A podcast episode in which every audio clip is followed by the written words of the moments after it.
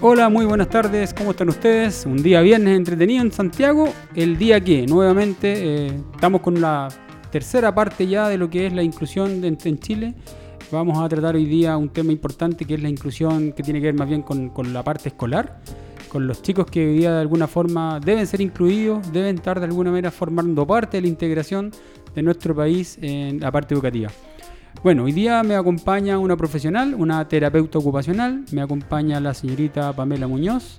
Ella es terapeuta ocupacional ya hace bastantes años, ella trabaja en forma independiente con sus pacientes, atiende a niños con algunos problemas que ella misma va a explicar. Eh, y bueno, y tengo además el orgullo de decir que ella es mi hija. Por lo tanto, qué mejor invitado hoy día que mi hija y una tremenda profesional, que lo tengo claro y que es así. Y que nos vamos a hablar hoy día de, como les digo yo, de la integración y de lo que es la eh, inclusión en la parte escolar. ¿Cómo está Pamelita? ¿Cómo le va? Muy bien. Qué bueno. Bienvenida al programa. Muchas gracias. Bien, vamos a partir con una definición porque el tema de la inclusión da para mucho hoy día en Chile. Eh, y voy a partir con la definición de inclusión. Y la, y la definición de inclusión dice lo siguiente. Es la actitud, tendencia o política de integrar a todas las personas en la sociedad con el objetivo de que éstas puedan participar y contribuir en ella y beneficiarse en este proceso. La inclusión busca lograr que todos los individuos o grupos sociales, sobre todo aquellos que se encuentran en condiciones de segregación, marginación, puedan tener las mismas posibilidades y oportunidades para realizarse como individuos. La inclusión se formula como solución al problema de la exclusión, que es causado por circunstancias como la pobreza, el alfabetismo, la segregación étnica o religiosa, entre otras cosas. Y la integración, que tiene relación y que yo veo que es muy similar, tiene que ver con lo siguiente, dice, es el acto de unir, incorporar y o entrelazar partes que formen parte de un todo que tiene que ver con la integración. ¿Qué opina usted desde la, de, la, de la integración, Pamelita? ¿Qué opinas tú respecto a este tema? Em, a ver, la diferencia entre la inclusión y la exclusión, por ejemplo, te puedo dar eh, en el ámbito escolar, que en la inclusión nosotros podemos decir a un colegio regular queremos incluir a un chico eh, con déficit atencional, por ejemplo. Se incluyó el chico en, este, el establecimiento vocacional, pero la integración va en que a ese chico pueda participar de eh, las clases, de actividades extraprogramáticas y de programas que hagan en el colegio. Y esa es la diferencia de lo que es la inclusión y lo que es la integración. La integración es integrar a la persona a, una actividad específica. ¿Y, cómo, ¿Y cómo lo ves tú hoy día en los colegios? Tú que tienes la experiencia de haber trabajado en algunos colegios, ¿cómo ves tú eso hoy día? ¿Cómo se ve realmente lo que es la inclusión o la integración de ese chico? ¿Cuáles son los problemas más, más específicos que tiene un chico con algún tipo de problema sensorial? No sé cómo llamarle eh, y que tenga que integrarse y que tenga que participar con sus compañeros de la misma manera.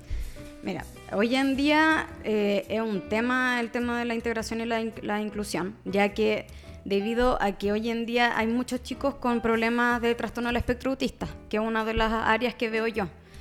Eh, entonces estos chicos, por ejemplo, hay algunos que tienen ciertos retrasos del lenguaje, otros que tienen ciertos retrasos del desarrollo en general, eh, otros que tienen ciertos problemas emocionales o quizás conductuales. Por ende, no se sabe dónde ubicarlos. Perfecto. Entonces, por ejemplo, si yo quiero ubicar a un chico con autismo que tiene un problema de lenguaje en una escuela de lenguaje, me van a hacer peros porque el chico tiene autismo. ¿Ya? Las escuelas de lenguaje son solo para chicos con trastornos de la comunicación. ¿Ya? Ya, ya sea un retraso de lenguaje, ya sea un trastorno de lenguaje. Entonces, ¿qué, haces, qué pasa con esos chicos? Que quizá hay un, hay un grado muy leve de lo que es el trastorno del espectro autista que tiene, que lo único que le dificulta es su comunicación. ¿Y cuál es la diferencia entre un niño con espectro autista versus un niño con problemas de lenguaje? O, o- en qué coinciden? Porque tú me hablas de que podrían incorporarlo a un colegio de lenguaje. ¿Qué- ¿Cuál es la diferencia? Porque si, si lo están de alguna manera excluyendo por ser, eh, por ser autista en el fondo y dejándolo por un tema de lenguaje, ¿en qué coincide? ¿Cuál es la parte que de alguna manera se une para que ese colegio de lenguaje sí podría recibir? ¿Dónde está el problema en el fondo? Ese es. Eh, el problema es en, en las competencias que tengan los profesores o los educadores del establecimiento. Porque te pueden decir, esto es un- eh, una escuela de lenguaje. Por ende, van solo los chicos con problemas de lenguaje. ¿Por qué? Porque no tienen las capacidades para trabajar con chicos con otro tipo de, de patología o de trastorno. Porque, por ejemplo, podemos hablar de un chico con Asperger que se, se dice que claramente tiene un, un CI más alto de lo normal, pero su problema es social y a veces también de comunicación. ¿Y cómo vemos esas diferencias? ¿Cómo tú puedes El cómo ellos se relacionan con las otras personas. Porque si hay algunos, depende del grado también del trastorno de espectro autista que tengan. Pero los que son leves, los que son funcionales, que hoy en día se les llama, claramente su problema es la comunicación, el cómo se comunican. Ve- hay algunos que suelen ser retraídos, pero ahí es donde también entra el tema de lo que es la integración sensorial, lo que es el procesamiento de integración sensorial. Porque los chicos con el, eh, trastorno de espectro autista lo tienen alterado. En general, todos tenemos una alteración a nivel sensorial, pero en ellos se exacerba más. ¿Ya? ¿Y cómo, y cómo se nota eso? ¿Cómo, cómo podemos ver la diferencia en, en- en- in situ, digamos? Solo en la conducta, en el comportamiento que tienen frente a ciertas situaciones, frente a ciertos estímulos que ellos rescatan del ambiente. ¿Y cómo podría ser? Dame un ejemplo para poder entender, digamos. Por ejemplo, eh, ahí en pantalla sale eh, dieta sensorial. Eso es solo un, un dibujo, pero es como para especificar un poco. Voy a dar la definición bien cortita y muy concreta de lo que es la integración sensorial, ya que es un proceso eh, neurológico que integra ya y que trata de procesar todos los estímulos que hay en el ambiente. Mi cuerpo los integra. ¿Ya? Entonces, por ejemplo, en el cuadro salía, nosotros tenemos siete sentidos, no son cinco sentidos como todo el mundo los conoce. Los dos eh, que se excluyen, aparte de los cinco que todos conocemos, son el vestibular y el propioceptivo. ¿Ya? Por ejemplo, ahí está el propioceptivo y el vestibular, y después tenemos el táctil, tenemos el auditivo, tenemos el oral, el visual, ¿ya? Que eso ahí van abarcando otro tipo de áreas que también afectan a lo que es eh, el desarrollo psicomotor del niño. Entonces, cuando nosotros tenemos alterado algún, algún área de- del procesamiento sensorial, vamos a tener problemas en nuestra conducta y lo vamos a reflejar en el comportamiento. Por eso, por ejemplo, si un chico con autismo yo lo integro, por ejemplo, un, un chico con autismo funcional, lo integro a una escuela de lenguaje inclusiva, porque hay escuelas de lenguaje inclusiva, eh, yo necesito que el chico no tenga más de 10 compañeros. ¿Por qué? Porque quizás el chico puede que sea hipersensible al ruido. ¿Me entiendes? ¿Cuál la, la- recién hablaste de dos, dijiste que nosotros los seres humanos tenemos siete sentidos, no cinco. Mati, ¿tú habías escuchado esa parte? No, no, no, no había escuchado tampoco. Pero te- Solo sabía lo de los cinco sentidos. ¿Sí o no? Y todos manejamos los cinco sentidos. ¿Cuál es la diferencia? Eh, ¿Me lo puedes explicar? Porque ahí, me, ahí quedé Mira, como te, volado. te voy a explicar los otros dos. Perfecto. ¿Ya? Aparte de los cinco. Tenemos el vestibular. El, ti- el vestibular tiene mucho que ver con lo que es el equilibrio y la coordinación. Y el propioceptivo es eh, la conciencia que tiene uno del cuerpo en el espacio. Por ejemplo, si yo eh, cierro los ojos y digo voy a levantar mi brazo derecho, lo hago. Y ahí estoy, estoy teniendo conciencia de que efectivamente estoy levantando mi brazo derecho. O por ejemplo, no sé, en la noche, cuando me quiero levantar al baño y la pieza está oscura, en vez de prender la luz, yo como conozco mi pieza y conozco mi espacio y conozco mi cuerpo, camino hacia la puerta y me voy derecho al baño. Ya, los chicos o las, personas en general que tienen una alteración en eso se pierden, se, pu- se pueden pegar y, eh, no tienen conciencia de- del, del control de su cuerpo. Esas son las dos diferencias de lo que... Aparte de los de cinco sentidos cinco que sentidos. nosotros manejamos. Sí. Ya, cuéntame entonces la diferencia que existe hoy día de un chico que tiene problemas de lenguaje y que es autista y puede entrar a esa escuela, al colegio de lenguaje que tú me decías con, con inclusión. Con inclusión. Sí, porque ahí hoy, efectivamente la- las profesionales, la educadora, etcétera, eh, tienen las competencias para trabajar con este tipo de chicos. Ahora, por ejemplo, yo te puedo dar un- una experiencia. Yo trabajé en un colegio de lenguaje exclusivo, ¿ya? Y todas las profesoras, todas las tías y las auxiliares eh, se capacitaban en los tipos, eh, diferentes tipos de trastornos que hoy en día se ven más seguido que en años anteriores. ¿ya? Y eso es lo que abarca todo lo que es el trastorno del espectro autista, todo lo que es el trastorno de comunicación, ¿ya? Y obviamente todo lo que es un retraso del desarrollo. O sea, tú dices que hoy día los profesores deberían, o por lo menos los colegios, los, sostenedores de los colegios, las municipalidades, en el caso que fueran eh, públicos, debieran preparar en algo, porque obviamente ellos no van a ser terapeutas, ¿no? No. Pero debieran preparar en algo a los, a los profesores para que ellos también pudieran Exacto. de alguna manera saber trabajar con esos chicos. Claro que sí. Es que si vas a, a hacer un, un colegio con integración, como los que existe hoy en día, que eh, obviamente van a integrar, no sé, por ejemplo, solo hay chicos con síndrome de Down que son bastante leves, o hay chicos con déficit atencional con hiperactividad o sin hiperactividad, ¿ya? Pero si tú los vas a integrar a un colegio regular y lo vas a hacer un colegio con integración, tú tienes que tener los profesionales para después abarcar al chico en el, en el establecimiento vocacional. Lo tiene, tiene que tener apoyo, tiene, tiene que tener el apoyo de todos los profesionales, ya sea un psicólogo, ya sea un psicopedagogo, ya sea un terapeuta, eh, ya sea un educador diferencial si lo requiere. Pero yo en la realidad y la experiencia que he tenido no existe, no hay. Con suerte, si es que hay fonoaudiólogos en los colegios con integración. ¿Y tú piensas que eso debiese estar siempre? Debiese estar, siempre tiene que estar el equipo multidisciplinario si es que vas a tener un colegio con integración o un colegio especial o una escuela de lenguaje con inclusión. ¿Y cuáles son los profesionales que deberían estar si fuese así un colegio con inclusión? Tiene que ser un psicopedagogo, el psicólogo, el terapeuta, fonoaudiólogo por lo menos. Esos cuatro. ¿Y, en- si es necesario, un educador diferencial, claramente. ¿y cuáles son la- las áreas en las cuales los profesores debieran empezar a prepararse eh, respecto de lo que estamos hablando hoy día, de lo que es la integración y la inclusión en los colegios? ¿Cuáles son las áreas específicas básicas que debiese preparar un profesor para poder atender a un chico específico? Mira, yo creo que primero eh, tener la vocación. ¿Ya? ¿ya?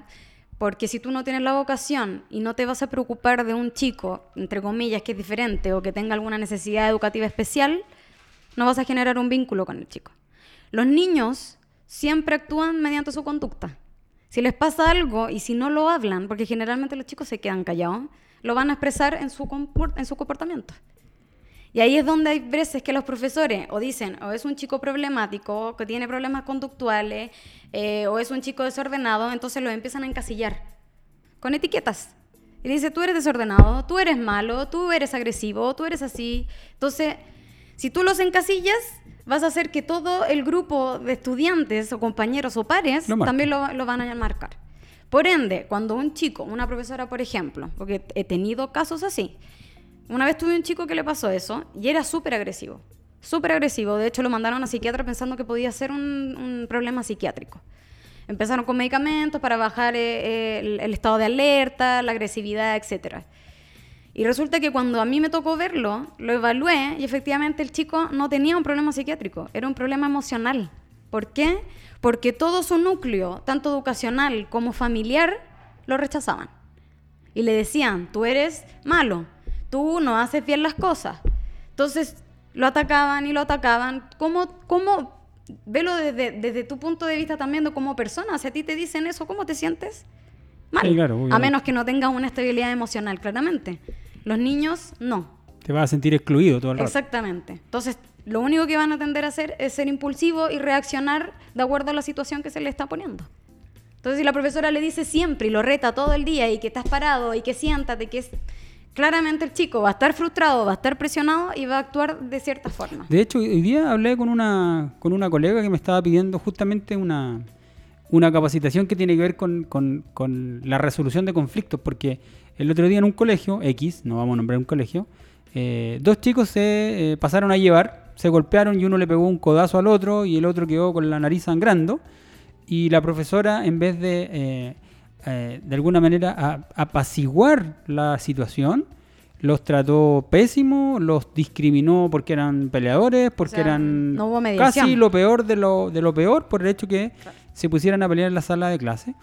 Y claro, al final del día los apuntó con el dedo sin saber cuál era la base del problema, el motivo por qué se pusieron, o por qué le pegó, o quizás si le quiso pegar o no le quiso pegar. Y, y claro, pues hoy día encontramos, claro, el profesor está, efectivamente es un pedagogo, eh, pero hoy día hay muchos profesores que no manejan el concepto de la resolución de conflicto, mucho menos manejan el concepto de liderar un equipo. Ellos, por el hecho de ser profesores, deben liderar equipos de personas que están frente a ella, que son sus alumnos. eh, y ahí un poco coincido lo que, lo que decías tú respecto de, claro, debo preparar más a un profesor en otras áreas, más, más en las habilidades blandas, Claro. que en la cosa técnica que ellos se manejan perfecto. Pero estamos años luz de eso parece, por lo que tú me cuentas y por las experiencias que has tenido en colegio y con la experiencia que tú tienes de los papás que te llevan a sus hijos a poder de alguna manera ver qué está pasando con ellos.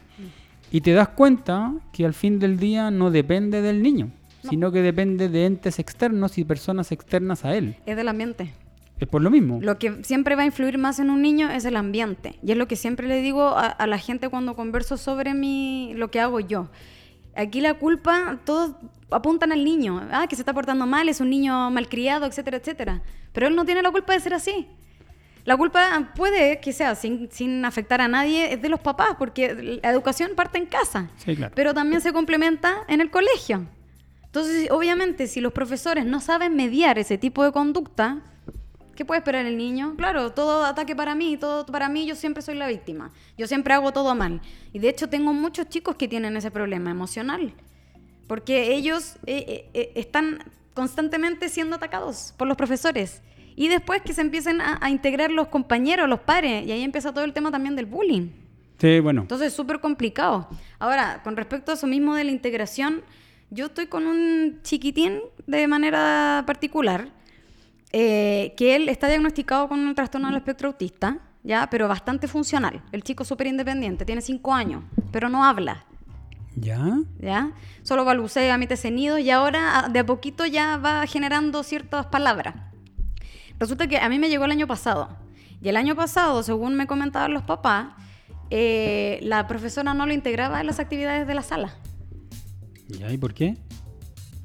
Nadie sabe. Nadie sabe. Eh, entonces todos los niños, por ejemplo, ya les pasaban una hoja o les pasaban el libro y él tenía una hoja y rayaba. Garabatos, nada más.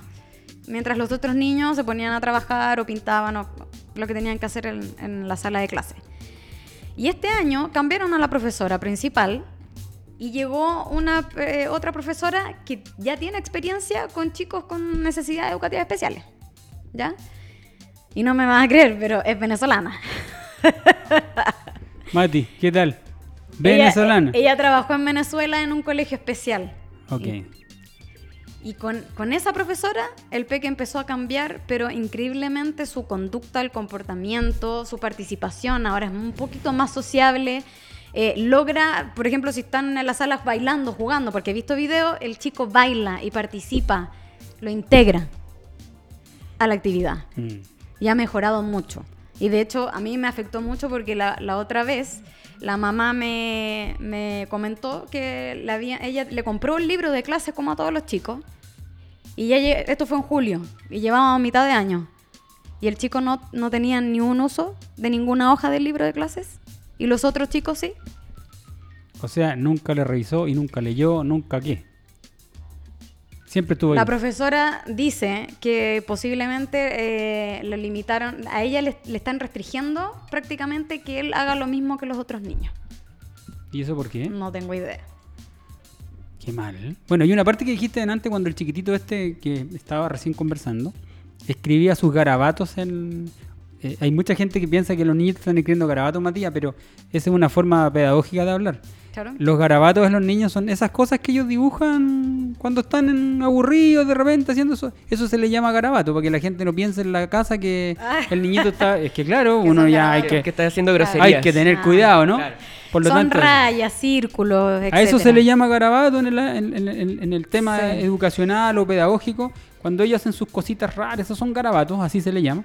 Eh, pero me llamó la atención esto de que si eso pasa en un colegio que probablemente esté atendiendo a chicos con, con, con dificultades, ¿qué me espero yo hoy día, Matías? No sé si estáis de acuerdo. ¿Qué me espero yo hoy día en un colegio público donde los chicos sí tienen problemas y están con algún tipo de, de diferencia respecto de otros? ¿Qué estará pasando en ese colegio con esos chiquititos? No, claramente ahí no, no tienen esa no tienen esa capacidad de poder llevarlos, po- porque eh, además tienen que estar preocupados de otras cosas, porque muchos de esos colegios también tienen otro tipo de problemas. Claro.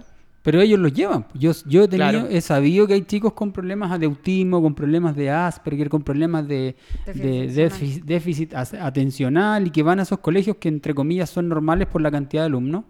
¿Y qué está pasando con esos chicos? O sea, al final no va, nos vamos a aportar, no estamos aportando nada para, para su mejora en el futuro, ¿no? Es que ese, es el tema, porque además también me ha tocado que eh, chicos que yo he querido trabajar y de hecho he querido ir a los colegios, porque yo también esa es parte de mi trabajo, eh, visitarlos, evaluarlos in situ en la sala de clase. Hay, hay veces que los colegios me, me lo niegan o me rechazan, o los profesores, por ejemplo, les envío recomendaciones e indicaciones de cómo trabajar con los chicos en el área de clase y aún así lo reciben, pero no, No lo aplican. No lo aplican. Entonces, ese es un tema, porque, o sea, si no lo vas a aplicar, entonces no te reclames o no te quejes y no hagas que el chico tome medicamento, porque de repente toda la gente piensa que un chico con déficit atencional tiene que tomar medicamentos, porque puede que sea un problema eh, cerebral o neurológico. Y no es así. Generalmente, o la mayoría de las veces, es un tema sensorial. Si yo no tengo mis siete sentidos eh, bien estimulados o bien regulados, yo claramente vo- voy a, voy a hacerlo eh, demostrar mediante mi conducta. Lo que estaba explicando Sí, de, correcto. de cuando yo no me puedo expresar, lo hago mediante la conducta. Y ellos lo hacen mediante el comportamiento. O sea, podríamos decir, Matías, también hoy día que lo que está pasando en el Instituto Nacional es lo mismo. Estamos actuando a través de la conducta. Ahí nos estamos haciendo ver. Uh, sí, complicado el tema. ¿eh? ¿Sí o no? Está como, como, como que yo hice la, la conjugación del tema. Puede ser, a través de la conducta los cabros chicos necesitan atención. Pero si los chicos son, son impulsivos, po. Por supuesto. Los adultos, mediante que claramente vamos creciendo, nosotros vamos eh, ingiriendo conocimiento para el autocontrol. Los niños no. Entonces eso es lo que yo también trabajo con ellos. El tema del autocontrol, de que ellos no sean tan impulsivos y que mediante situaciones ellos sepan controlarse o sepan eh, cómo responder frente a ese tipo de situaciones.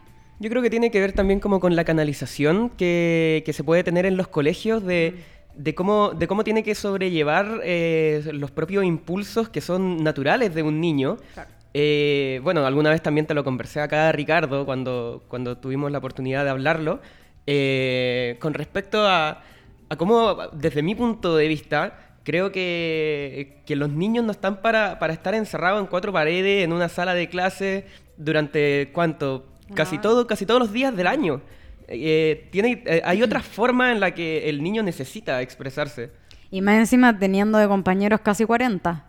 Ade- Además, además de la cantidad de alumnos que tiene que manejar un solo maestro que tiene que estar al frente y se tiene que, no sé, dar a dar a, a- a- A entender, a entender, claro, a- mm. Pero ahí, me- ahí yo me hago una pregunta, porque está bien, está bien, efectivamente, una, una muy buena reflexión, pero ahí yo me hago una pregunta, Matías. Cuando yo estudiaba, hace muchos años igual, eh, nosotros éramos 45 alumnos en la sala de clase y yo todavía me acuerdo que no hay ningún compañero mío que haya, se, se haya sentido distraído, se haya sentido complicado, porque los profesores de ese tiempo te dedicaban todo el tiempo al mundo y te escuchaban a cada uno de los alumnos. ¿Será un problema hoy día de la persona que está, como bien decías tú, Pame, respecto de la vocación que tienen en la sala de clase y eso también me perjudica en la relación con los, con los pares? Porque ahí hay un problema eh, general, digamos. Puede ser eso porque, porque yo siento que hoy día los profesores están dedicados a hacer sus clases, con suerte a hacer sus clases, pasar sus módulos Sí. y terminar y irse para la casa, porque eso lo, por eso le pagan. Es que a eso voy, porque eso es lo que se ve y eso es la experiencia que he tenido yo por lo menos. No quiero generalizar ni Sí, decir que todos los profesores son iguales, no, porque tengo amigos que son profesores y efectivamente lo hacen con vocación y les gusta lo que hacen. Pero claramente hay profesores que eso. Yo por eso también tengo esa pregunta, o sea, ¿estudias pedagogía para qué? ¿Porque es gratis? ¿Porque no tienes nada que estudiar? O porque tienes beca. Claro, entonces como, ¿qué, qué pasa? Pues yo Matías, tampoco lo sé. ¿Tú estudiarías pedagogía por eso? O sea, alguna vez igual fue una opción como pensar y decir como ya tendría una beca si, si estudiara pedagogía. ¿Te das cuenta? Más, allá, más allá de que igual la vocación pedagógica me, me llama la atención, ¿eh? Ah, pero eso es bueno. po. Pero, pero te das cuenta que si uno piensa, el 90% a lo mejor, o el 20, el 30, no sé cuánto será, de los que están estudiando pedagogía lo habrá hecho porque tenía beca, o ser, de verdad será porque son vocacionales. Y ahí viene como la pregunta general, ahí viene como la pregunta general. Quería que hiciera la diferencia, Pame, respecto de las diferentes, es que no sé cómo llamarle, ¿ah? porque no quiero equivocarme. Em, ¿Cuáles son las principales, cómo se le llama a ese tipo de, de, de- de- diferencias? Por ejemplo, un niño autista, un niño. ¿Patología? Ok. ¿Cuáles son las diferentes patologías que uno podría encontrarse en un colegio con estos chicos que tú hoy día atiendes? Pero con integración o un colegio especial. Dame los dos, dame los dos como para definir un poquito para que la gente sepa, digamos, cuáles son, porque uno no siempre maneja estos, estos No. conceptos. Porque, por ejemplo, en un colegio especial van todos los chicos que tienen algún tipo de trastorno o algún tipo de necesidad especial, pero más severa. Ya pueden ser chicos con problemas neurológicos, pueden ser chicos con síndrome de Down severo, eh, con un retraso importante el desarrollo psicomotor. eh, puede ser un mismo chico con autismo, pero un autismo clásico, severo, total, que sea dependiente. Ya. ¿Ya? Eso cabe en un colegio especial. ¿Y cómo tratan, cómo tratas tú cada uno de ese tipo de, de trastornos, digamos, eh, en, en cada uno de los chicos? ¿Cuál es la forma de tratar a cada uno de ellos?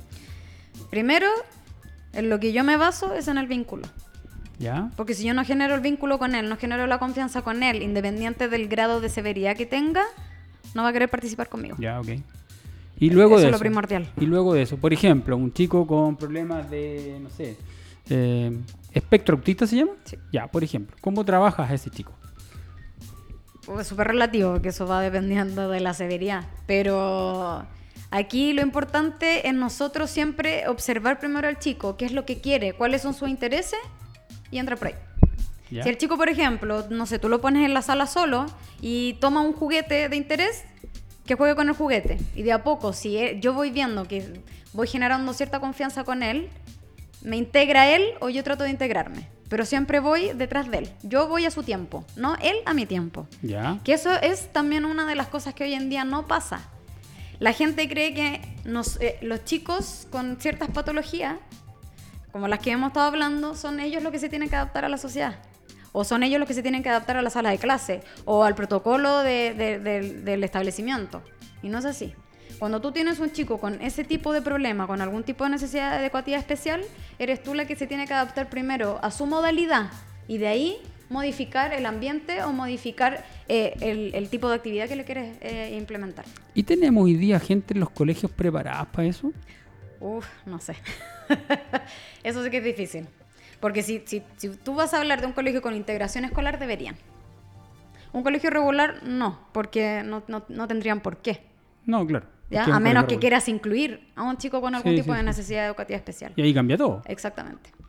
Y ahí cambia todo. Exactamente. Entonces, si tú vas a un colegio especial o vas a un colegio, a una escuela de lenguaje o jardín de, de lenguaje, porque hoy en día ya hay jardines de lenguaje, o a un colegio con integración, tienes que saber cómo trabajar con el niño con la patología que te eh, integró el colegio.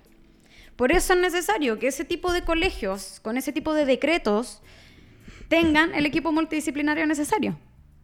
Sea tanto para trabajarlos de manera individual como para trabajarlo eh, con el, con el- con- con en la sala de clase misma. ¿Y eso que aparece ahí, qué, qué, qué significa eso mí? Ya, esos son algunos de los tipos de alteración sensorial que pueden encontrar. Y ahí eh, dice, yo tengo desintegración sensorial. Sí, bueno, hay algunos que lo llaman desintegración, pero también puede ser eh, una alteración en el procesamiento sensorial. ¿Qué significa eso? Cuando tengo alteración en los, en los siete sentidos o en algunos de, de los siete sentidos, no están plenos. Yo no recibo completamente todos los estímulos en algún tipo de mis sentidos.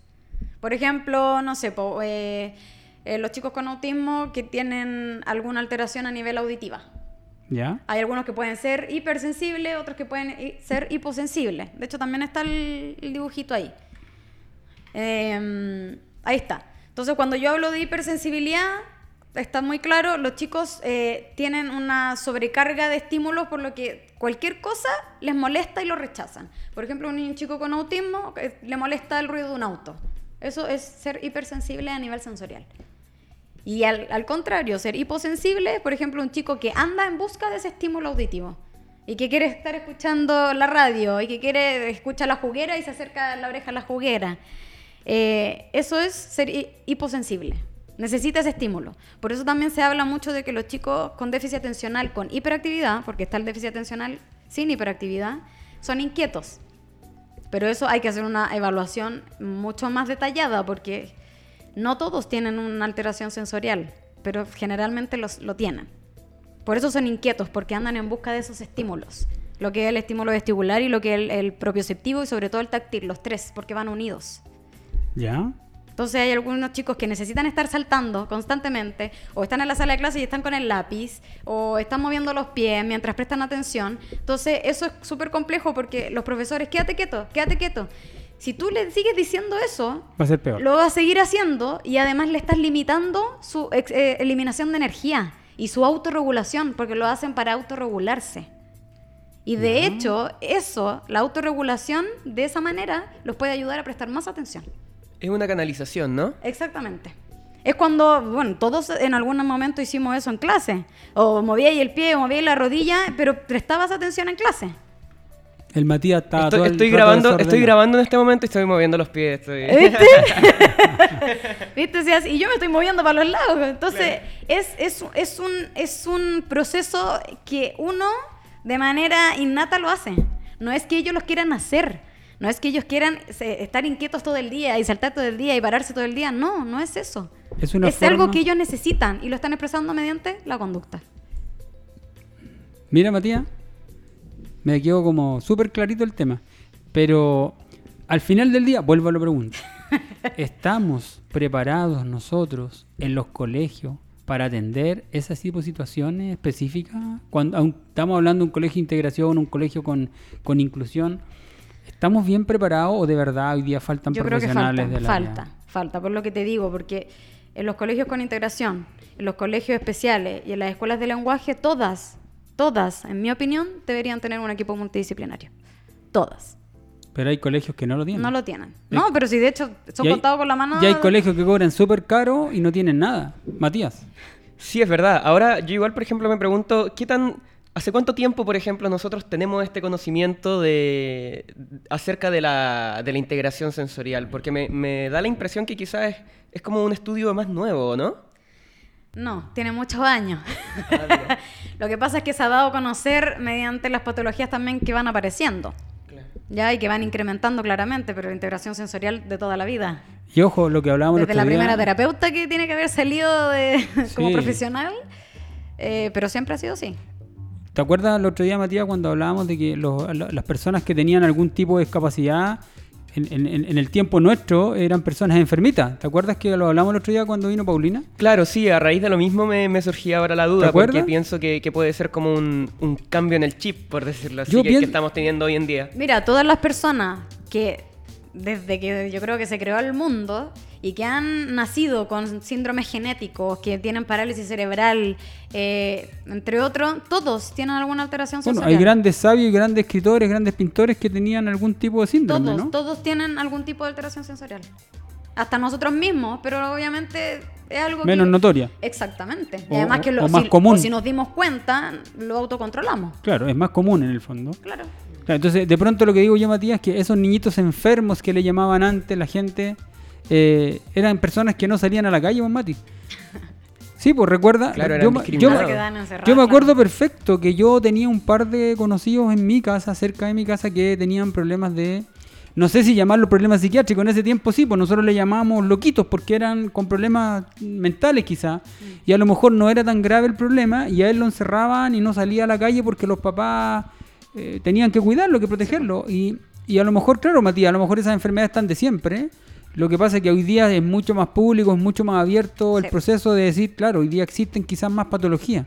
Por ejemplo, los chicos Asperger, yo nunca, nunca, yo nunca había sabido que existía un chico Asperger, o sea, no, Ah, claro. no sabía de qué se trataba. Y lo relacionaba con el autismo. Y resulta que no es, de- está dentro de, pero son procesos diferentes. Sí. Ahora, cuando tú me dices que los chicos autistas o los chicos Asperger tienen un coeficiente intelectual un poco mayor que nosotros, también habla de que son más inteligentes que nosotros en muchas cosas. El tema es que cómo nosotros nos insertamos en su mundo, no es ellos en el nuestro. Es que es por eso, dándote el tiempo de conocerlo. Es que claro, Por eso también es mi duda, o sea, ¿cómo tú siendo profesora no vas a darte cuenta de que hay un chico, o que pueden haber dos o tres, que efectivamente tienen algún tipo de alteración o, o mediante su conducta, que, lo- que, que- que no te va a parecer raro, que no vas a querer descubrir o indagar más en qué le pasa, por qué es así, etcétera? ¿Cómo no, no, no, no, no, no, vas a querer saber algo? es que ese es el tema. El, el cómo no vas a querer es porque no tengo la vocación nomás. po. Es que a eso voy. Porque no tengo la intención y me, da lo- y me da lo mismo el- el- la persona que tenga enfrente y da lo mismo. ¿Y eso cuándo pasa? ¿O hasta cuándo pasa, Matías? No sé si estáis de acuerdo conmigo. Hasta que no te pasa a ti. Claro, o también puede tener que ver con, con estos problemas que tenemos hoy en día como sociedad, de que, bueno, estoy tan atareado, de que tengo, de que soy un profesor y tengo que preparar las clases, tengo que revisar pruebas, tengo que llegar a mi casa a hacer esto, esto. ¿Qué, qué le voy a andar dedicando tiempo a...? Es que es lo que yo opino. ¿ah? Es Yo- que, es que por- porque obviamente la gente hoy en día está más individualista, está menos empática. Entonces claramente no va a querer saber del otro. Y claro, tú vas al colegio, haces la clase, terminas, listo como sea.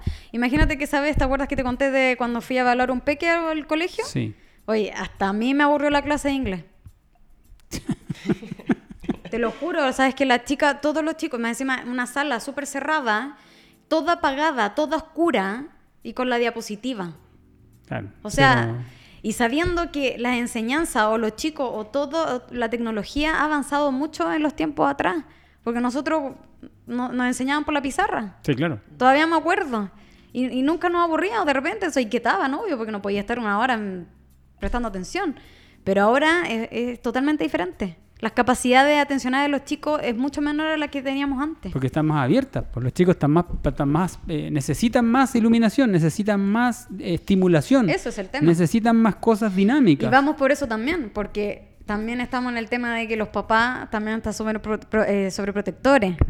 O los dejan tranquilos con los aparatos tecnológicos. Además. Entonces no les dan la oportunidad a ellos para explorar. Yo diría al Matías, no sé si estáis de acuerdo conmigo, pero más que, más que sobreprotectores, para los papás de hoy día, yo lo he visto, es más fácil pasarle un celular al niño para que no lo moleste a él y que se entretenga solo que, que esté yo ayudándolo a él a que aprenda cosas. Sí, claro, eso se ve mucho. ¿Cierto? Se ve demasiado, de hecho, eh, eh, es algo que está bien en, en boga por lo mismo, porque, eh, bueno, ¿qué está pasando con, con esta generación de ahora? Yo lo he visto en ¿qué las consultas con médicas, ellos? Matías. Cuando yo voy al médico veo que hay señoras con niños y le pasan el teléfono para que se deje molestar. Ya ahí está el teléfono, juega. Y ahí el niñito mirando en la pantalla como loco y la mamá en vez de estar conversando con él o haciendo algo más entretenido, no, están ahí. Y eso lo ves en todos lados, Sí, en pues. todos lados. No sé, una lucha, si de hecho es... Los chicos que van al neurólogo, los neurólogos les prohíben. No más de 45 minutos. Niños de un año, dos años, no. Celular, nada. Nada de tecnología. Son muy chicos. Adquieren demasiada información y eso les hace mal a nivel cerebral. Entonces es, es complicado porque de esa manera tú no tienes cómo explorar. Por ende, si tú no exploras, no vas a ser independiente. Obvio. No vas a conocer las cosas por ti solo Por supuesto. y no vas a saber resolver problemas. Por ende, todos los chicos hoy en día están con ese tema de o que es flojera, o que es muy difícil, es que no puedo. Y es por eso. Porque ninguno. Su no tolerancia sé- a la frustración es cada vez más baja. Ayer lo conversaba, lo conversaba con, con usted, lo conversaba en el sentido de que a ninguno de los profesionales, Matías, no sé si a ti te pasó cuando estudiaste, a ninguno de los profesionales hoy día los preparan para las habilidades blandas en las universidades. Sí, pareciera que todo es puro conocimiento o puro... Pura no sé, teoría. Sí. Y, y vuelvo a lo que decía un psiquiatra muy famoso que hace poquito falleció, que es un psiquiatra, chi- eh, perdón, un psicólogo chileno que falleció hace poco, y que él siempre decía, la educación no es lo mismo que la instrucción.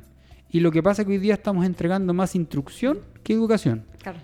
Y desde ese punto de vista lo vuelvo, vuelvo a tocar el tema. Hoy día los profesionales no tienen idea de cómo se aplica una habilidad blanda. No saben ni siquiera sabe, ni siquiera saben lo que es una habilidad blanda. Pero sí lo he visto en mis propios colegas. Es que ese es el Y tema. ese es un tema. Ese es un tema, porque lo que me pasó cuando trabajé en, en la clínica, no la voy a mencionar, eh, pero claro, tenía colegas que teníamos que trabajar en conjunto con el mismo chico y al final yo salía haciendo sola el trabajo, les pedía ayuda, les decía, oye, mira, trabajemos esto, te, te propongo esto, pero y ahí queda, no, ¿no? y no- Y no, no. Y Entonces quizá- al final terminas haciendo sola el trabajo. Y quizás volvemos a lo mismo, es vocación. Quizás volvemos a lo mismo, solo estudió porque tenía que tener una carrera y por tener una pega y por tener eh, la plata del fin de mes, o, O, no lo, sé. o- o lo que han hecho, de repente me han llegado los papás y me dicen, ¿sabe que no lo van a seguir atendiendo? Yo le digo, ¿por qué? Porque dijo que ya no se la pudo. O sea, Siendo profesional, o sea, bueno, ahí tenemos un, tema clave, eh, importante de, de poder mencionar. Yo siento que hoy día lo- las vocaciones son importantes, de claro, verdad. obvio. Y eso es real. Yo creo que hay mucha gente que hoy día estudia porque tiene que tener una carrera. pero más que por un tema de vocación. Y eso también lo he visto, lo he visto en colegio. Yo también hago charlas en colegio y también lo he visto. Profesores que tienen cero vocación, cero vocación. Y lo único que hacen es sacar a los chicos porque conversan más de la cuenta, Matías, fuera. Se van de la sala de clase porque me están molestando la clase. Y lo que yo haría, o lo que yo hice alguna vez como profesor, era, venga, usted lea el, el- el- el- texto que tengo que leer hoy día. Y lo paraste. po. Automáticamente leíste un trabajo, automáticamente lo responsabilizaste y él va a tener que leer. Y a mí me parece extraño porque en pedagogía yo sé que tienen mallas de No, si hay psicología. ramos, si hay ramos de psicología, sí está bien. Pero son ramos chiquititos, pues no te pasan la psicología de una vez. Entonces, de pronto tú hablas de lo general de la psicología, el cómo atacar ciertas cosas, ciertos temas, pero, pero no te hablan de la relación, de, de lo que tú decías. El crear, el crear una, una crear, ¿cómo se Un llama? vínculo. Un vínculo con el otro, y ese vínculo se crea a través de la confianza. po Obvio. a través de la confianza y permitirle al otro y aceptar al otro tal cual es. Y eso es confianza.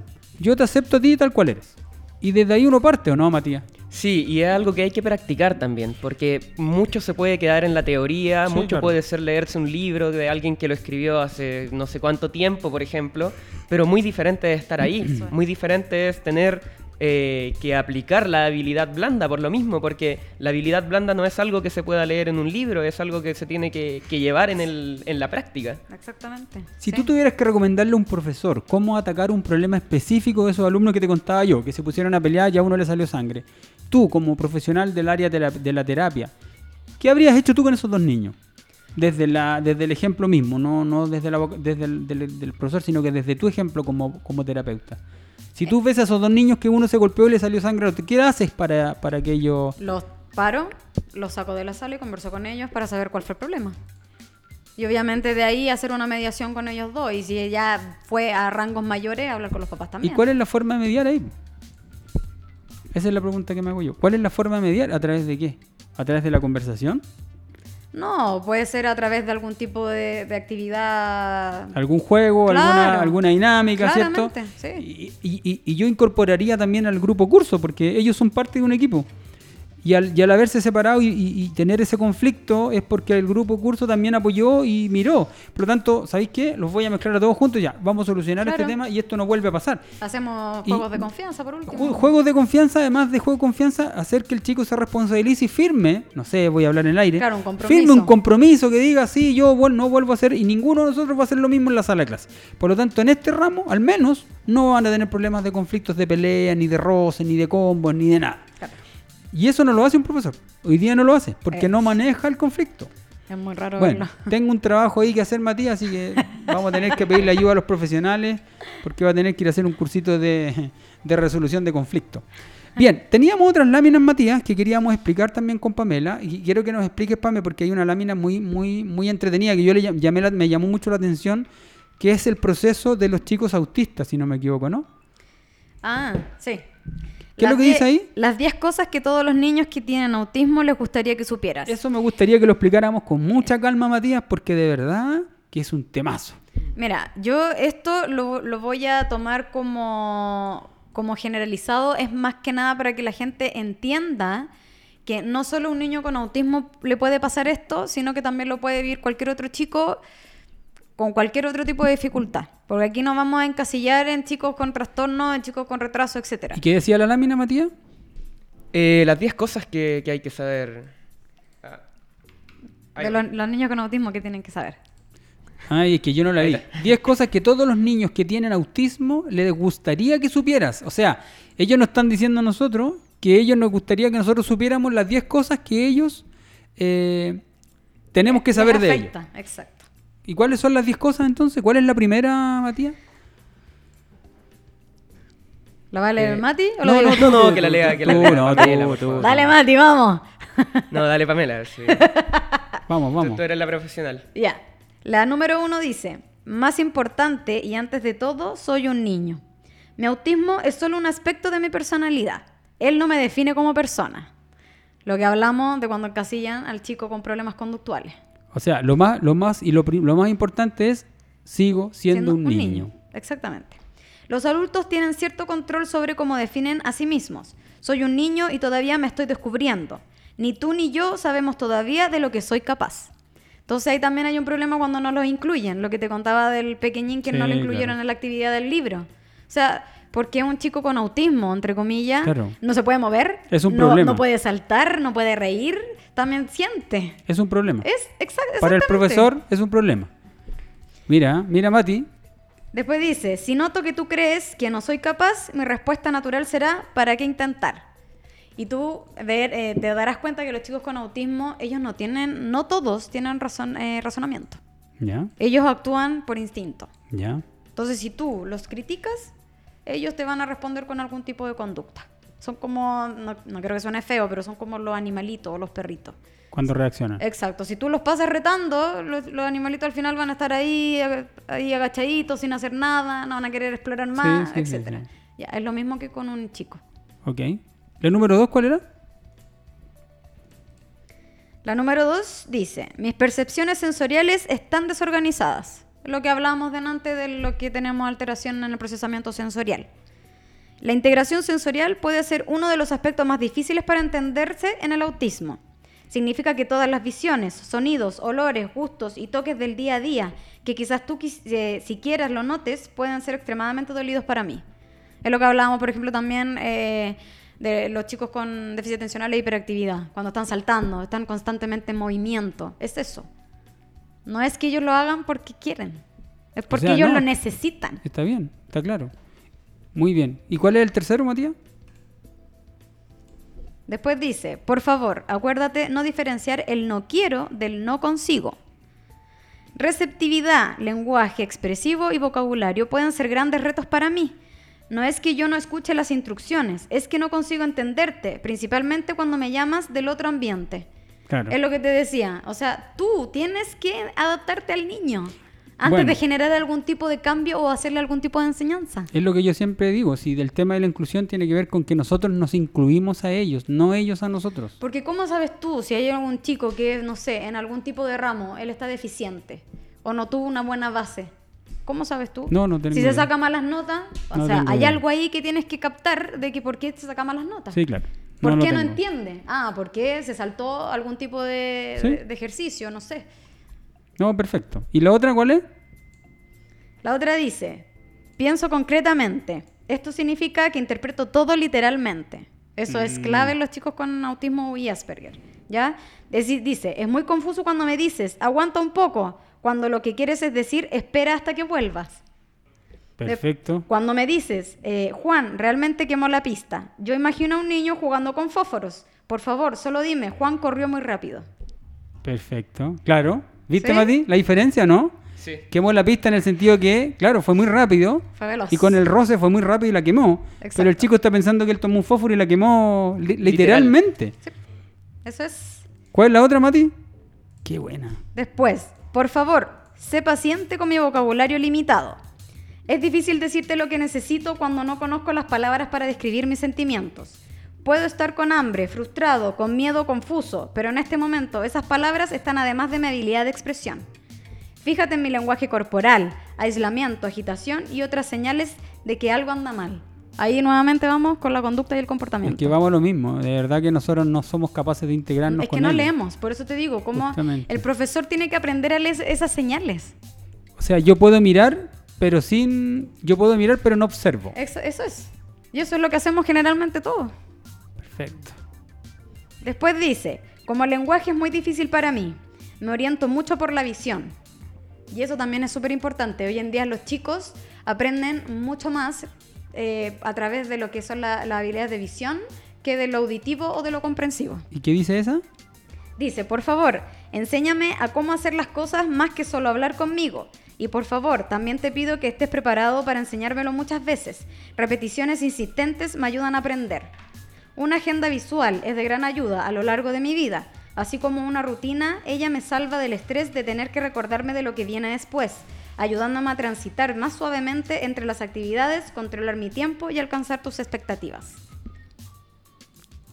¿Cuál es la otra, Mati? Después dice, por favor, priorice, busque construir desde lo que puedo hacer más que aquello que no puedo hacer. Com- como cualquier otro ser humano, no consigo aprender en un ambiente que a menudo me hace creer no soy bueno lo bastante y necesito corregirme. Busca por mis virtudes y las vas a encontrar. Existe mucho más que una forma correcta para hacer la mayoría de las cosas. Yo también un gran tema, que todos siempre se fijan en lo negativo de los chicos y nunca de lo positivo. Ya, Por pero eso eso- lo- No, pero es que por eso es lo que te decía, o sea, el chico que lo va a encasillar el profesor, de que eres malo, de que no aprendes nunca, etcétera, etcétera. O sea, ¿cómo un chico va a tener una, estabilidad emocional si tu ambiente te va a tratar de esa manera? ¿Cómo un chico va a tener una buena autoestima si te van a tratar de esa manera? Si hasta los papás también le, le reclaman, es que eres porfiado, es que esto, es que no haces nada bien. Mati, ¿te suena conocido esa parte? Sí, se, ve mucho. Eso, No, se, ve, no, eso se ve, Mati, en la sociedad en general. No, no- obviamente que hay un ejemplo específico, Sí. pero eso lo vemos todos los días y en la sociedad en general y en todo tipo de grupo de personas. O sea, todo está malo. Obvio. Esto no fue así. Yo no te dije esto. Yo te dije, y siempre lo malo. Y, y claro, qué peor, qué peor para ello que uno siga diciendo lo mismo, en vez de incorporarte o incorporarlo o entenderlo. Exactamente. O ayudarlo. Bueno, es que ese es el tema. No sabemos. Y yo pienso que no sabemos porque no estamos preparados para ese tipo de situaciones. No, pues claramente. ¿Cuál es la otra, Mati? Dice, ayúdame en las actuaciones sociales. Puedo parecer que yo no quiera jugar con otros niños en el parque, pero algunas veces el caso es que yo simplemente no sé cómo empezar una charla o entrar en un juego. Si, en- si en- encor- encorajas a otros niños a invitarme a jugar a la pelota o básquet, puede ser que me quede muy contento en estar incluido. Claro, claro, porque no tenemos cómo, cómo saber que... Y eso es lo otro. Por ejemplo, tengo un paciente también que, que gracias a, a, no sé, a la vida, eh, que entró a un colegio regular, pero las tías han sabido adaptarse a él. Y de era. hecho, el chico no hacía nada, ni siquiera se reía. Y hoy en día ha sido capaz de hacer participaciones escolares frente a mm, papás, frente al mismo colegio en sí. Qué bonita tarea esa, Mati. Sí, suena muy bello. eh, Cierto debe, ser, como- debe ser como llenador de... Súper es que- es que al final- enorgue- eno- enorgullecedor. Eh, así Que al final es lo que digo, es todo un complemento, es un complemento de trabajo con los padres, un complemento de trabajo con los profesores y un complemento de trabajo con los profesionales, especialistas. Porque si no se hace un complemento, no podemos ayudar al chico. Y No, menos vamos a poder ayudar a la sociedad entera. Pero para eso tenemos que educar. Es que es el tema. Y como no educamos y no nos preparamos porque no tenemos tiempo, como Es que decía el ahí Matías. es donde también entra el rol de nosotros. Sí, porque claro. nosotros como profesionales o como terapeutas también estamos encargados y otros profesionales de educar a los papás, de educar a los profesores cuando es necesario. Mm, sí, pues verdad. ¿Y cuál es la otra, Mati? ¿O era la última? No, No, quedan dos más. quedan dos. Muy bien, muy bien. Dice, intenta identificar lo que inicia mis surtos. Surtos, ataques, explosiones, o sea, como lo quieras llamar, son todavía más terribles para mí de lo que te parecen a ti cuando hacen los berrinches. Perfecto. ¿Sí? Ellos ocurren porque uno o más de mis sentidos se sobrecargaron, o sea, se sobreestimularon, recibió demasiada información del ambiente. ¿Ya? Si consigues descubrir por qué mis surtos ocurren, ellos pueden ser prevenidos. Suele pasar eso. Tú me habías, con- me habías Mucho, contado mucho de que los niños cuando hacen berrinche, Matías, no sé si te has dado cuenta de eso, ¿no? Eh, estos chicos son súper especiales y cuando hacen esos berrinches es como, ¿cómo controlas tú? Claro, pues desde mi mirada es re, difícil porque para, él, para ti una rabieta, Claro. pero para él no, po. no, pues. Y claro, es cómo me, me- cómo me adhiero a él haciendo otra rabieta, por ejemplo, Pero no que lo ahí, sé. es donde, ahí es donde tú tienes que diferenciar si el berrinche fue por algo de, de algún objeto que el papá no me quiso dar porque yo lo quiero, o puede que sea un berrinche de que efectivamente recibiste demasiada información y te sientes presionado y no, y no, no logras tolerar esa ¿Y frustración. cómo calculas eso? ¿Cómo lo puedes ver? Eso es con comportamiento de día a día, es dependiendo Ah, de cómo se comporta el peque en, el- en la intervención o en la sesión, o según lo que comentan los padres también. Mm.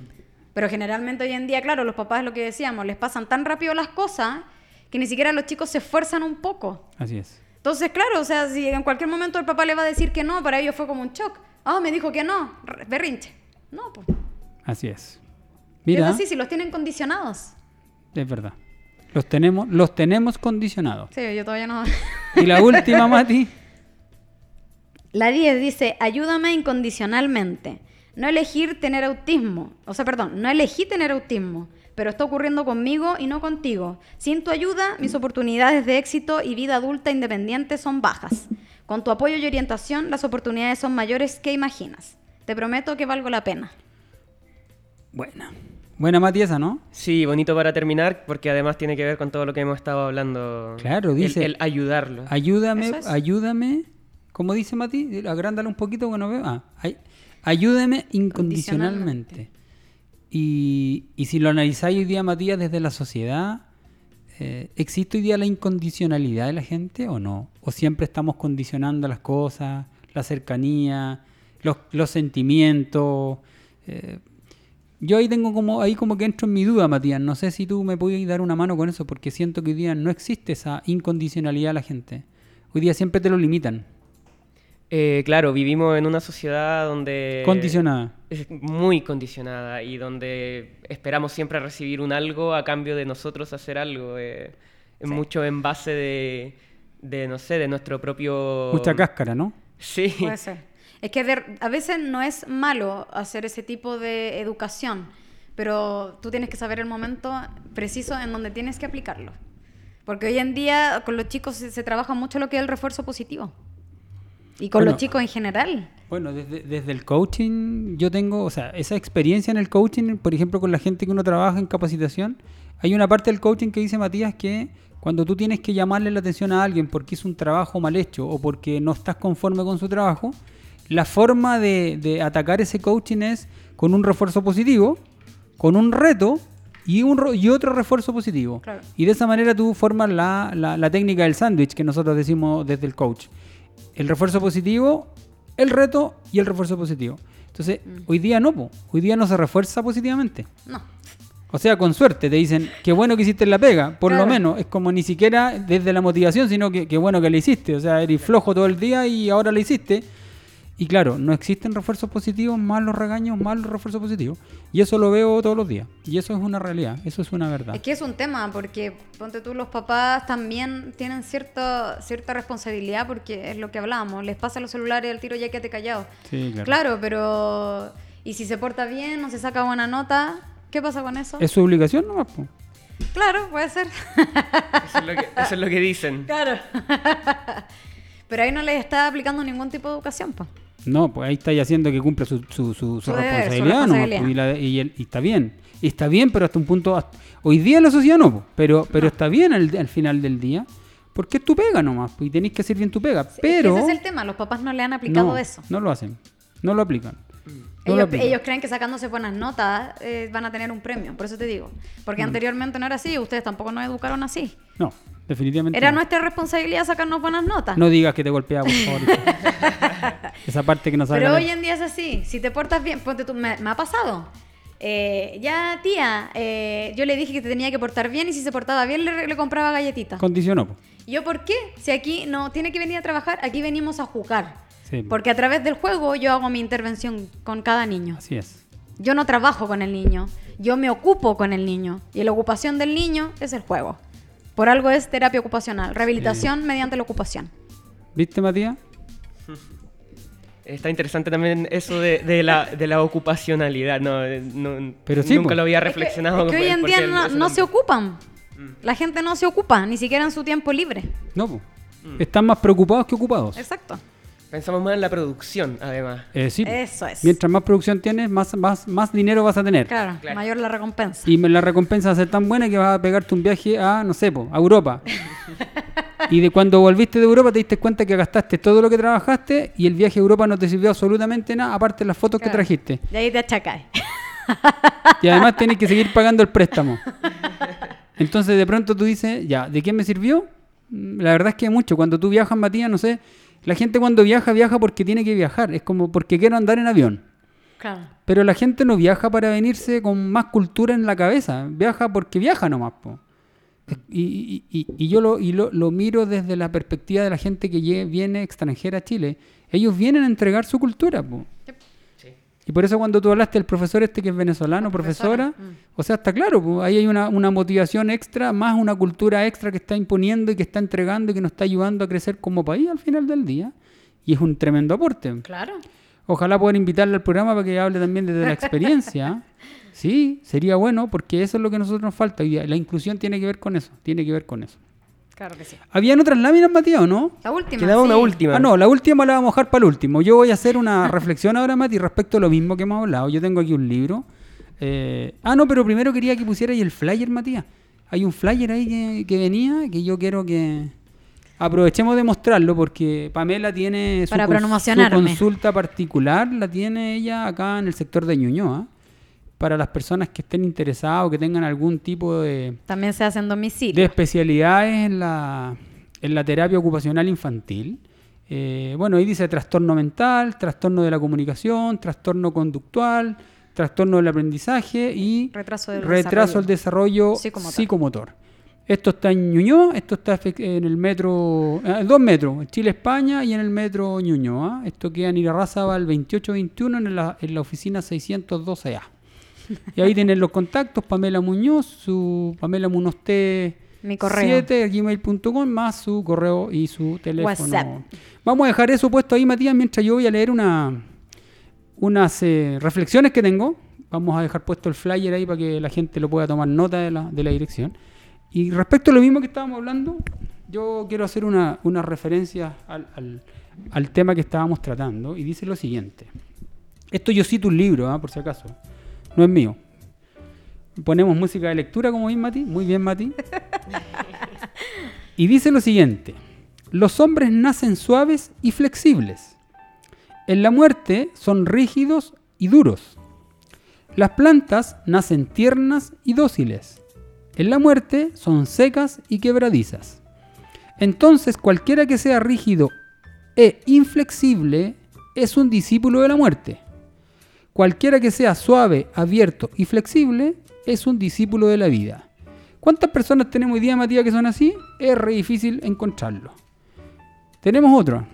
Nosotros nos vem- no vemos las cosas como son. Vemos las cosas como somos nosotros.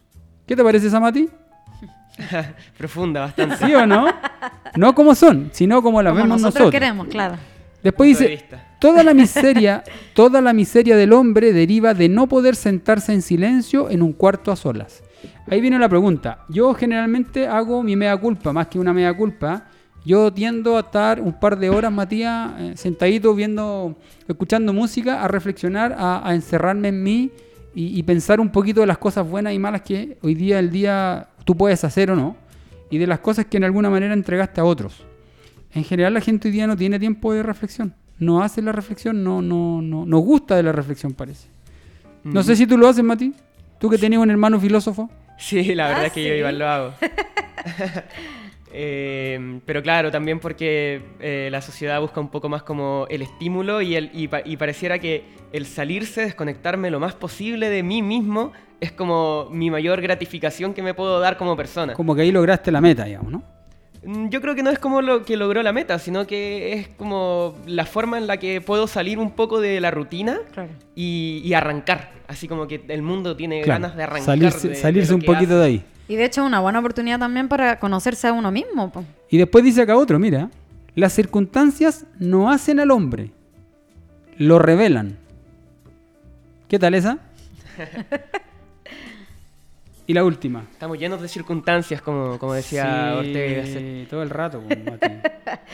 y hay otra que dice, mira, tres, tres cuartas partes de la miseria y malos entendidos en el mundo terminarán si las personas se pusieran en los zapatos de sus adversarios y entendieran su punto de vista. Esta tiene mucha relación con lo que estamos hablando recién.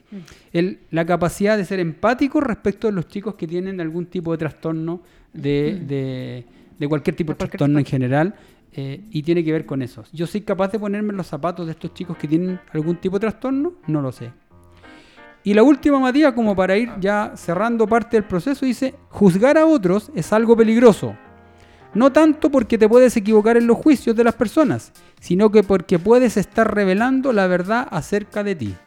Esto en, en psicología, Matías, se llama proyectarse. Cuando uno se proyecta en otro, cuando uno le dice a otro, oye, que estáis gordito, que estáis feo, que estáis flaco, qué sé yo, en el fondo lo único que estás haciendo es proyectar lo tuyo Claro. en él para que no te miren a ti.